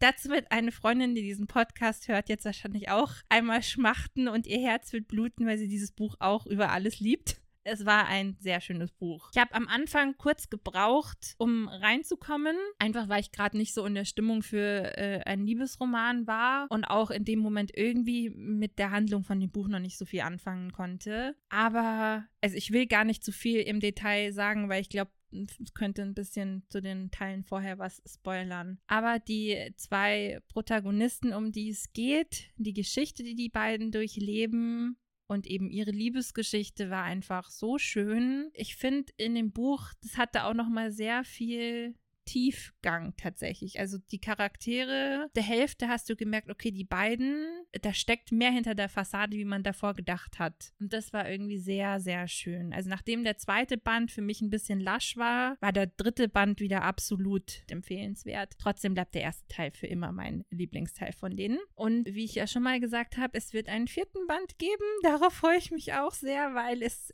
wird so sein, dass hoffentlich die zwei Charaktere aus dem dritten Teil viel drin vorkommen, weil es geht um die Cousine von ihm. Juhu! Ja, da freue ich mich schon sehr drauf. Genau. Und dann ist noch der fünf, das fünfte Buch, was ich gelesen bzw. gehört habe, ist der Dunkelsplitter. Mit dem Buch bin ich jetzt fertig. Hatte ich ja ähm, beim letzten Mal gesagt, dass ich gerade angefangen habe. Jetzt bin ich durch. Ich muss sagen, zum Ende hinweg ist das Buch auch immer besser geworden, hat auch ein bisschen mehr an Fahrt aufgenommen. Und dann kam irgendwann ein Moment, wo ich mir dachte, so, cool, jetzt ist die Geschichte zu Ende. Und dann schaue ich und ich hatte halt noch, ich weiß nicht, 10, 20 Kapitel vor mir. Dachte mir, hä? Wie kann denn jetzt noch weiter die Handlung gehen? Das ist doch hier gerade zu Ende. Und ich muss auch sagen, irgendwie danach, das Zeugs, was danach kam, hätte man sich sparen können. Also ich weiß nicht, es hat irgendwie nicht so viel beigetragen zu der Geschichte gefühlt. Ja, wie gesagt, auch nicht einer meiner Lieblingsbände, muss ich leider sagen die Geschichte hat mich jetzt nicht so sehr mitgenommen wieder, aber ich möchte den nächsten Teil, glaube ich, schon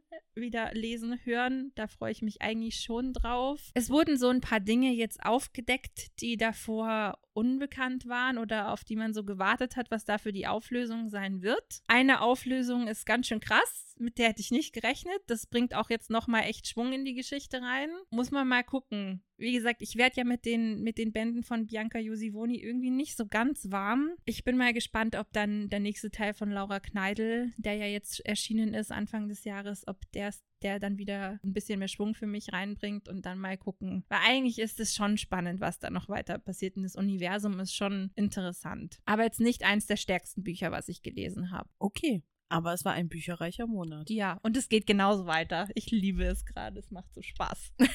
Sehr gut. Ich suche ja eher so nach Büchern. Ich fange immer ein Buch an und dann lege ich es wieder weg. Ich weiß auch nicht, das ist gerade schwierig. Aber ich habe fünf Bücher in diesem Monat eher gehört tatsächlich. Ich habe eins so ein bisschen gelesen und gehört, aber die anderen, die restlichen vier waren nur gehört. Aber das war auch schön, weil man dann trotzdem die Geschichten erfahren hat. Und damit sind wir bei 16 Büchern und das passt immer noch mit der Regel. Für drei Gelesene darf ich mir eins kaufen. Ich habe zum einen gelesen The Sky in Your Eyes, beziehungsweise das habe ich gehört. Und Crave habe ich auch endlich geschafft zu hören, beziehungsweise das habe ich auch teilweise gelesen. Das wird, glaube ich, eine sehr spannende Diskussion werden. Oh yes. Wenn wir uns endlich drüber unterhalten können. Ja. Also wir haben nur schon mal, weil, weil, weil du es dann doch ja. auch nicht so ganz aushalten konntest nee. und ich auch nicht, weil ich deine Meinung unbedingt hören wollte. Ja. Wir haben uns auch über The Sky in Your Eyes schon ein bisschen ausgetauscht, aber wir halten uns noch sehr zurück für diese eine Folge, wenn wir sie dann endlich aufnehmen. Das wird so gut werden. Ja. Genau. Und dann habe ich noch gehört, Der Mann, der zweimal starb von Richard Osman und das ist der zweite Teil vom Donnerstags Mordclub und das ist so ein Cozy Crime, was äh, in England spielt in einem Luxus äh, Rentner Resort oder in einer Luxus-Seniorenresidenz. Äh, und die Protagonisten sind vier Mitbewohner in Cooper's Chase, so heißt diese Seniorenresidenz. Und das sind zum einen Elizabeth, die früher mal beim MI6 tätig war, Ron, der ein berühmter Gewerkschafter war, der in ganz England berühmt war, ist auch immer noch, ist sehr bekannt. Ibrahim ist Psychiater und Joyce ist ehemalige Krankenschwester. Und die vier, das war das Handy, oder? Und die vier bilden den Donnerstags-Mordclub und ermitteln in alten Fällen, die sie dann immer donnerstags zusammen lösen. Beziehungsweise passieren dann halt auch live ein Fall jeweils in dem in den Büchern, die sie dann aufklären. Und Aber passiert der Mord in der Seniorenresidenz oder? Im ersten Fall teils, teils. Und im zweiten nicht direkt. Das ist, äh, Okay. also okay. es sind, ich habe das erste Buch ja angefangen zu lesen und das war ja so gar nicht meins und dann bin ich ja aufs Hörbuch umgestiegen. Und als Hörbuch sind diese Bücher unfassbar grandios. Und dieses zweite Buch mit diesen, weißt du, man kommt wieder zurück und man fühlt sich wieder zu Hause. Es kommen alle Charaktere vor, die man lieb gewonnen hat. Und es ist so spannend. Also man denkt gar nicht, dass da so ein Twist drin vorkommt. Aber das ist alles so in, weißt du, diese alten diese alten Leute, das klingt total abwehrend, aber diese Protagonisten, die halt schon eine gewisse Lebenserfahrung haben und die so ihre Eigenheiten haben, ja. Also jeder von denen hat so gewisse markante Eigenschaften und die machen die so liebenswert. Und auch diese Nebenfiguren, äh, ähm, es gibt zwei Polizisten, eine Polizistin, Donna und oh, ich weiß gar nicht, ich habe seinen Namen vergessen, ihr Vorgesetzter, die dann da auch mit ermitteln und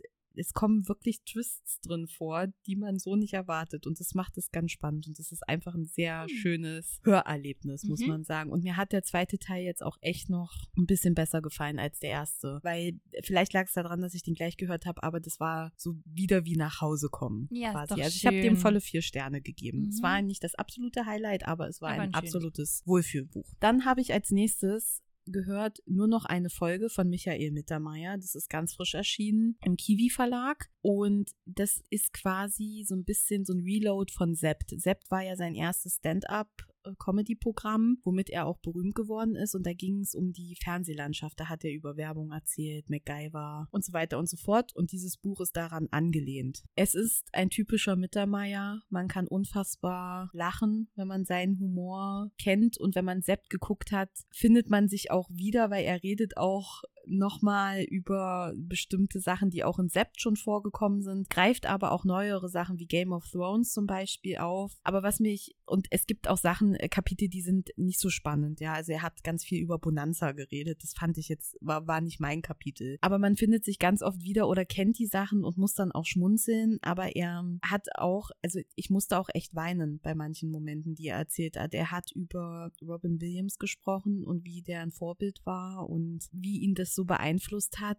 Und das war sehr berührend. Er ist ein großer Star Trek-Fan und war auf einer Convention eingeladen, wo er halt die Witze spielen sollte, die, äh, ne, die Star Trek-Witze. Und auf dieser Convention war Leroy Nimoy zu Gast. Das ist ja der Original Spock-Darsteller. Also das war sein absoluter Highlight-Moment, als er ihn kennenlernen durfte. Und Kann ich mir vorstellen, der hat ihm ja. die Hand geschüttelt und es ist wirklich so, als äh, Nimoy gefragt hat, was er denn so macht, dann hat er gesagt, ja, ich bin der und der und ich spiele dann da die Witze und dann hat der Nimoy gesagt, oh ja, das gucke ich mir dann später an und er hat das nicht geglaubt. Und wer saß dann in der ersten Reihe und hat sich das angehört und musste lachen? Leroy Nimoy. Geil. Der ist ja auch mittlerweile verstorben, der war, und das war so, weißt du, wie er das so erzählt hat wie ihn das so geprägt hat und wie er auch, natürlich ging es auch viel um seine Tochter Lilly, ja, oder und, und in diesem Kapitel ging es dann auch darum, was er ihr dann so mitgeben möchte und oh, das hat einen schon so zu Tränen gerührt. Also das war ein Buch, das hat einen emotional schon auf eine Achterbahnfahrt mitgenommen und das war großartig. Ja. Fünf Sterne von mir, wird auch selber gelesen von ihm. Also das macht's halt auch nochmal aus. Ja. Und ich glaube, das ist immer nochmal besser zu hören.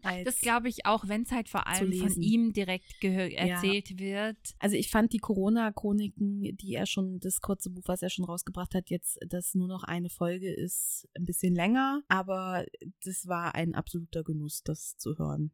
Und dann habe ich noch als letztes Buch, das habe ich dann jetzt im, am 1. April beendet, aber ich zähle das noch dazu, ist Du darfst nicht alles glauben, was du denkst. Meine Depression von Kurt Krömer. Und dieses Buch ist, ist auch im Kiwi Verlag erschienen und dieses Buch ist auf Social Media auch schon viel rumgegangen und ist viel gelobt worden. Und ich kann mich dem nur anschließen. Kurt Krömer hat in seiner, also Kurt Krömer ist die Kunstfigur und der Mann, der dahinter steckt, heißt Alexander Boyan. Botschan, ich weiß es nicht. Oh Gott, bitte steinigt mich jetzt nicht. Ich nenne ihn nur Alexander einfach. Es gibt eine TV-Show, die heißt Shea Krömer. Und bei Shea Krömer redet Kurt Krömer eine halbe Stunde mit Gästen und fragt die aus. Und er da in dieser Folge, die ausschlaggebend war für dieses Buch, war Thorsten Sträter zu Gast, ein anderer Comedian. Also Kurt Krömer ist, ist eine Comedian. Ein Comedian. Ja, genau. Da hat Kurt Krömer öffentlich gemacht, dass er Depressionen hat. Und Thorsten Sträter leidet auch an Depressionen. Und daraufhin ist so ein, das ist schon so ein bisschen durch die Decke gegangen, dass da so öffentlich drüber gesprochen wurde. Also er hat über Symptome geredet, er hat über den Verlauf geredet, was das mit ihm gemacht hat. Und äh, da hat er sehr viel Aufmerksamkeit drüber bekommen. Und jetzt hat er dieses Buch geschrieben.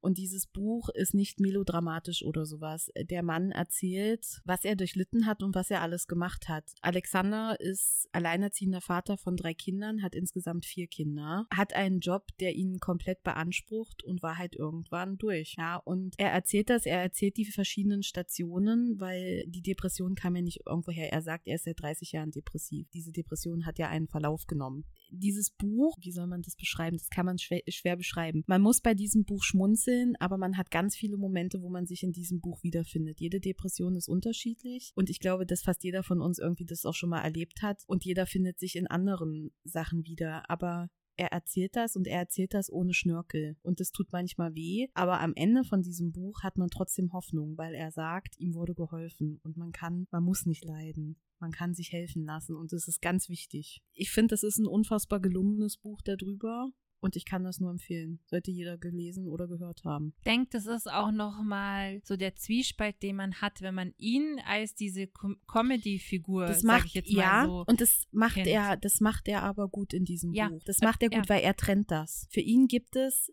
seinen Job und für ihn gibt es den Auftritt auf der Bühne und dann gibt es aber diesen privaten Menschen, diesen Alexander. Und er trennt das auch. Er erzählt auch von seinem Klinikaufenthalt. Er war in der Klinik für acht Wochen. Und er sagt, also das sind auch Gedanken, die in ihm vorgehen. Was ist denn, wenn die Leute ihn jetzt erkennen und da Kurt Krömer sehen? Und das trennt er aber. Und das erklärt er gut. man kennt ihn heißt als diese Figur. Ihn als Privatperson kennen ja die wenigsten, die halt in seinem Leben einfach sind. Und diese Seite auch mal zu beleuchten und auch so ein Stück da die Tür aufzumachen, zu sagen, so ich erzähle jetzt was ganz Persönliches über mich als Alexander und dann auch noch zu dem Thema, es kann, das kann ich mir echt gut vorstellen. Ja, weil er, er hat dann gemerkt, okay, mit meiner publiken, äh, berühmten Existenz, ja, wie er das nennt, also er nimmt sich da auch überhaupt nicht, also er bewertet sich da nicht über oder sowas. Und er war schon immer aber ein Mensch, der sagt, okay, ich kann ja meine Reichweite, die ich habe, für, für was Gutes nutzen. Ja. Und der nutzt er jetzt da, und wenn er damit Menschen helfen kann, dann macht er das. Also das ist, es ist, das Buch hat 200 noch was Seiten, ja, das ist kein dickes Buch irgendwie. Und trotzdem wird dir so viel vermittelt und dir, die, dieser Mensch wird dir so sympathisch, weil er genau das ist, ein ganz normaler Mensch. Und diese Situationen, die er beschreibt, die kann jeder nachvollziehen. Und es ist das, was ja viele machen, dass sie einfach weiter funktionieren. Das bringt er in diesem Buch auf den Punkt, weil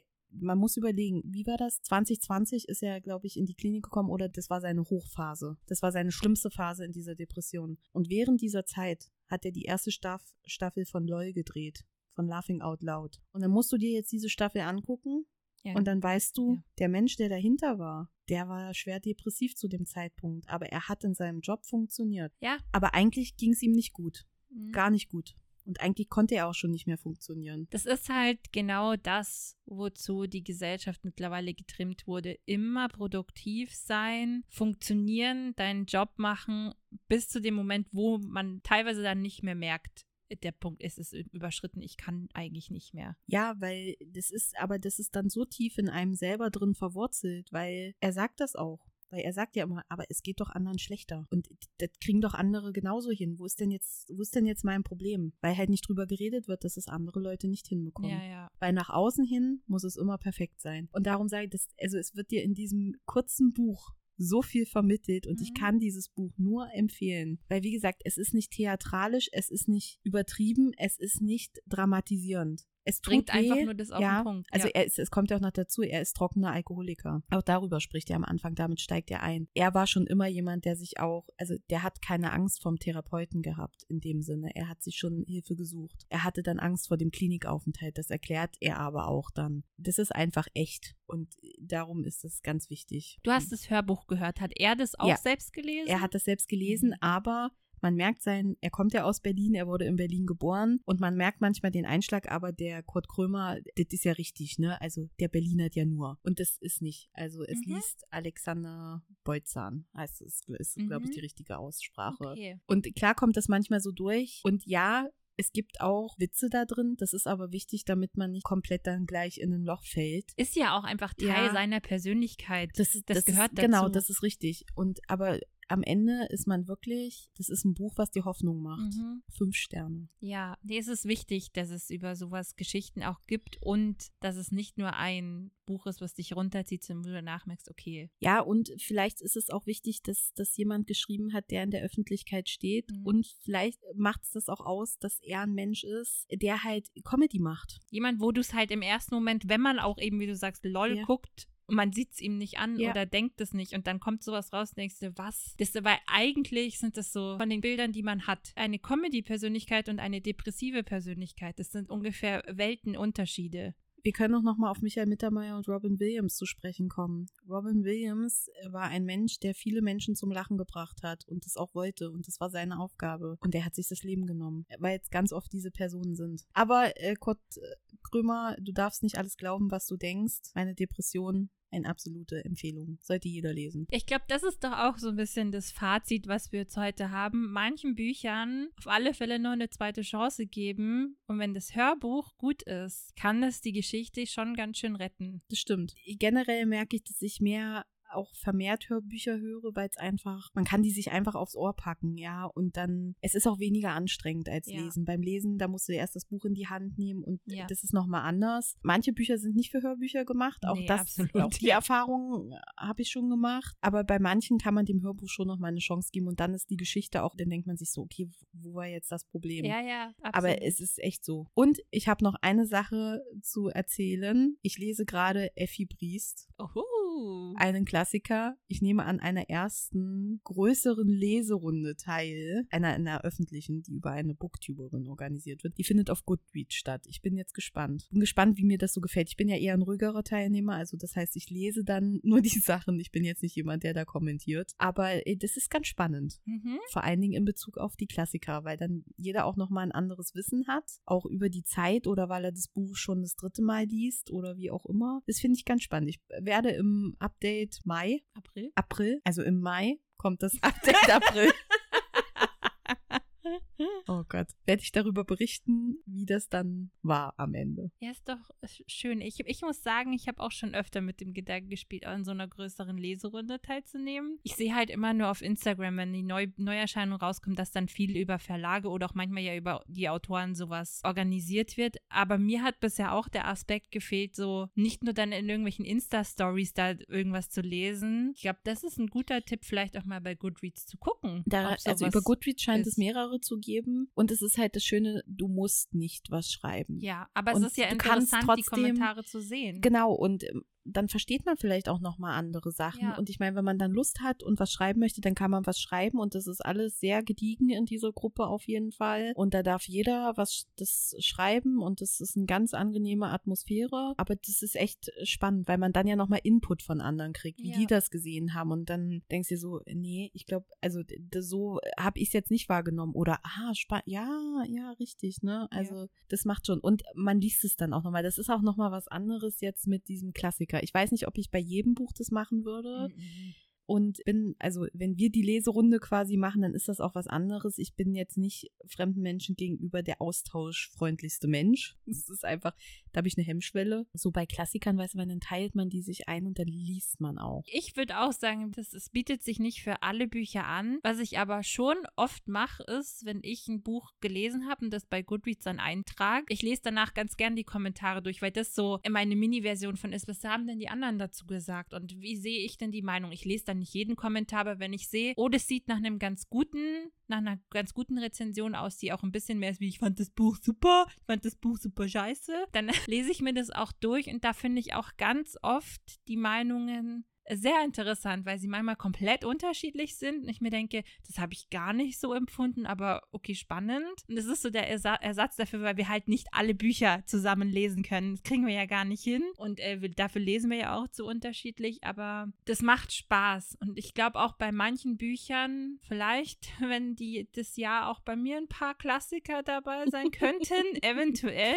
Hm. Also wir sind jetzt bei einem Klassiker, ja. ja. Ob da noch mehr kommen in diesem Jahr, I don't know. Ich glaube, ich habe noch andere Bücher. Ja. Du brauchst für Klassiker, aber vielleicht ist das auch das, was einen dann immer so abschreckt. Man weiß, man braucht für Klassiker schon ein bisschen mehr Zeit, weil die Sprache anders ist, das Setting ein ganz anderes ist. Man braucht Zeit, um reinzukommen und du liest das nicht so schnell weg wie ein neu geschriebenes Buch, also ein, ein modernes Buch. Aber wenn man sich vielleicht wirklich einteilt und dann einfach regelmäßig dran ist, dann klappt das auch. Also dann kann das klappen. Jetzt ja. mal sehen, ich spuck große Töne. Ja, ja. Ich habe jetzt zwei Leseabschnitte gelesen. Ja, aber dann äh, können wir ganz gespannt sein im mhm. nächsten Update, wie es dann dann so gelaufen ist oder ob du komplett verzweifelt bist.